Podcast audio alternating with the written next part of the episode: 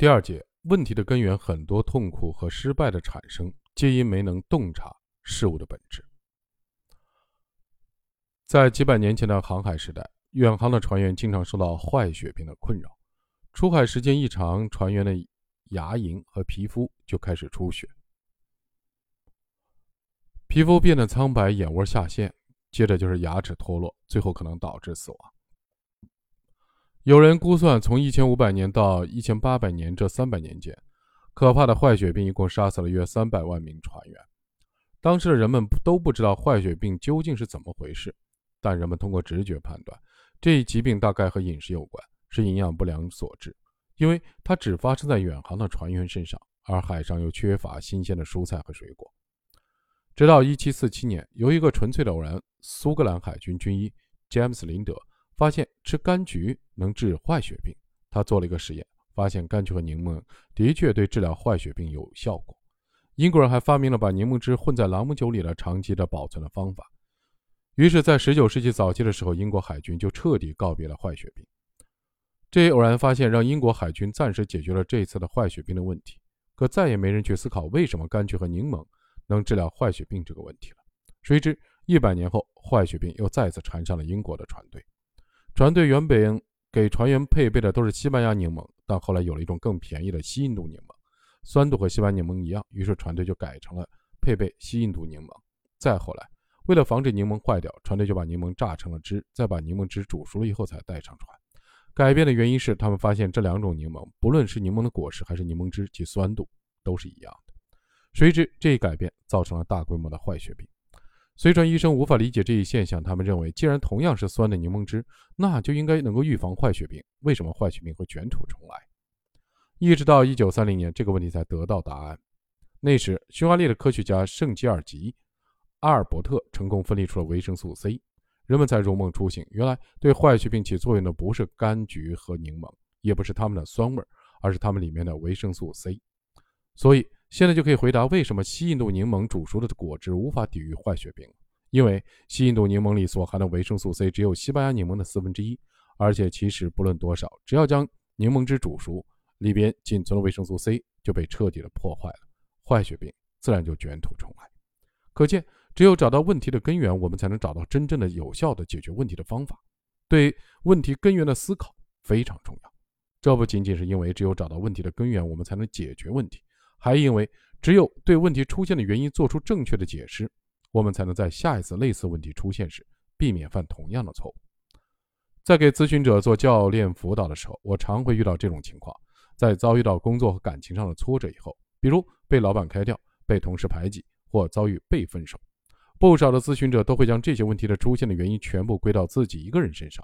他们会说，这一切的发生都是因为自己太差劲，自己不努力，自己不够好。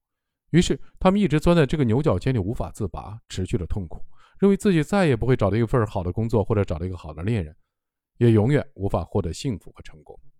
这就是对问题根源做出了错误的解释，而这种错误的解释直接导致了他们错误的思考方式。这种错误的思考方式又把他们陷入巨大的痛苦之中，所以他们始终无法开始新的生活。那么，对这些问题根源的正确的解释应该是什么样子呢？事实上，事物之间的因果关系是复杂多样的。一个现象的产生可能是由一种原因引起的，也可能是由多种原因引起的。比如，植物的叶子之所以能进行光合作用，是因为有充足的阳光、二氧化碳和水共同参与，这就是复合性的原因。因此，在大多数的情况下，不论是工作中出现的问题，还是亲密关系中出现的问题，都不是由单一的因素造成的，都要考虑多样性。只有这样，我们才能清晰、准确地看到问题背后的复杂原因，从而真正有效地解决问题。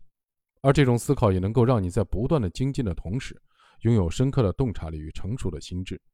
可以说。在进行本质思考的时候，如果忽视了问题根源的多样性，就可能会导致非常严重的后果。比如，农作物长不好的原因可能是水分不足，也可能是肥料太多，也可能是病虫害等等。如果我们没有意识到问题根源的多样性，只注意其中一种原因，比如只注意施加肥料，那就必然会导致减产的后果。因此，在对问题根源进行本质思考的时候，不仅要思考表层原因，还要思考深层原因。不仅要思考单一的原因，还要思考复合性原因。只有这样，我们才能对问题和现象做出正确的解释，从而避免类似问题再次发生。思考问题的根源还有一个目的，那就是做出正确的预测。如果看不到问题发生的根源，我们就无法做出正确的预测。二零零四年十二月二十六日，印度洋发生九点三级地震，地震引发的海啸席卷多处海滩，十五个国家遭受重创，二十多万人死亡或失踪。当时很多人都看到了海水的倒退，但预测到海啸的只有极少数人。海啸给东南亚、南亚和非洲等地的国家带来史无前例的灾害，但是也有人幸运地逃过了这一劫。当时有的人观察异常反应，并立即做出了反应。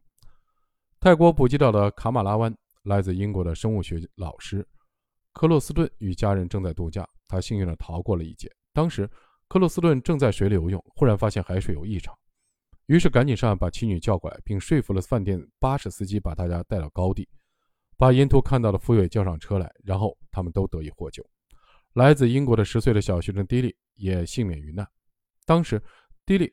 跟家人正在麦考海滩度假，他也发现了海水的异状，于是立刻告诉自己的父母。他父母又提醒了其他人，因为提利的警觉，在海啸来临前，人们已从海滩撤离。麦考海滩也成为少数没有伤亡的海滩。两个地点，两群人，他们也发现了什么异常情况？答案是，他们看到了海水倒退。海啸发生之前，海岸边的海水突然倒退。提利几周前在地理学上刚好学到这个知识。东南亚许多地方的小孩见到海水倒退，都会觉得机会难得，然后跑去捡贝壳。没人制止他们，因为没人知道事态的严重性。远方海底地壳构造发生了变动，引发地震，悄无声息地卷起海浪，却没有人察觉到，因为海洋很深，海浪很小。但是地震引发的海啸以高达每小时五百英里的速度前进，相当于波音七四七航行的速度。只有当海啸逼近海岸线时，人们才会发觉它的威力。当时所有人都看到了海水倒退，但海水倒退这个问题的根源，很少有人去想。而那些进行思考并找到问题根源的人，就能对问题的未来情势做出精准的判断，即海水将高速袭来。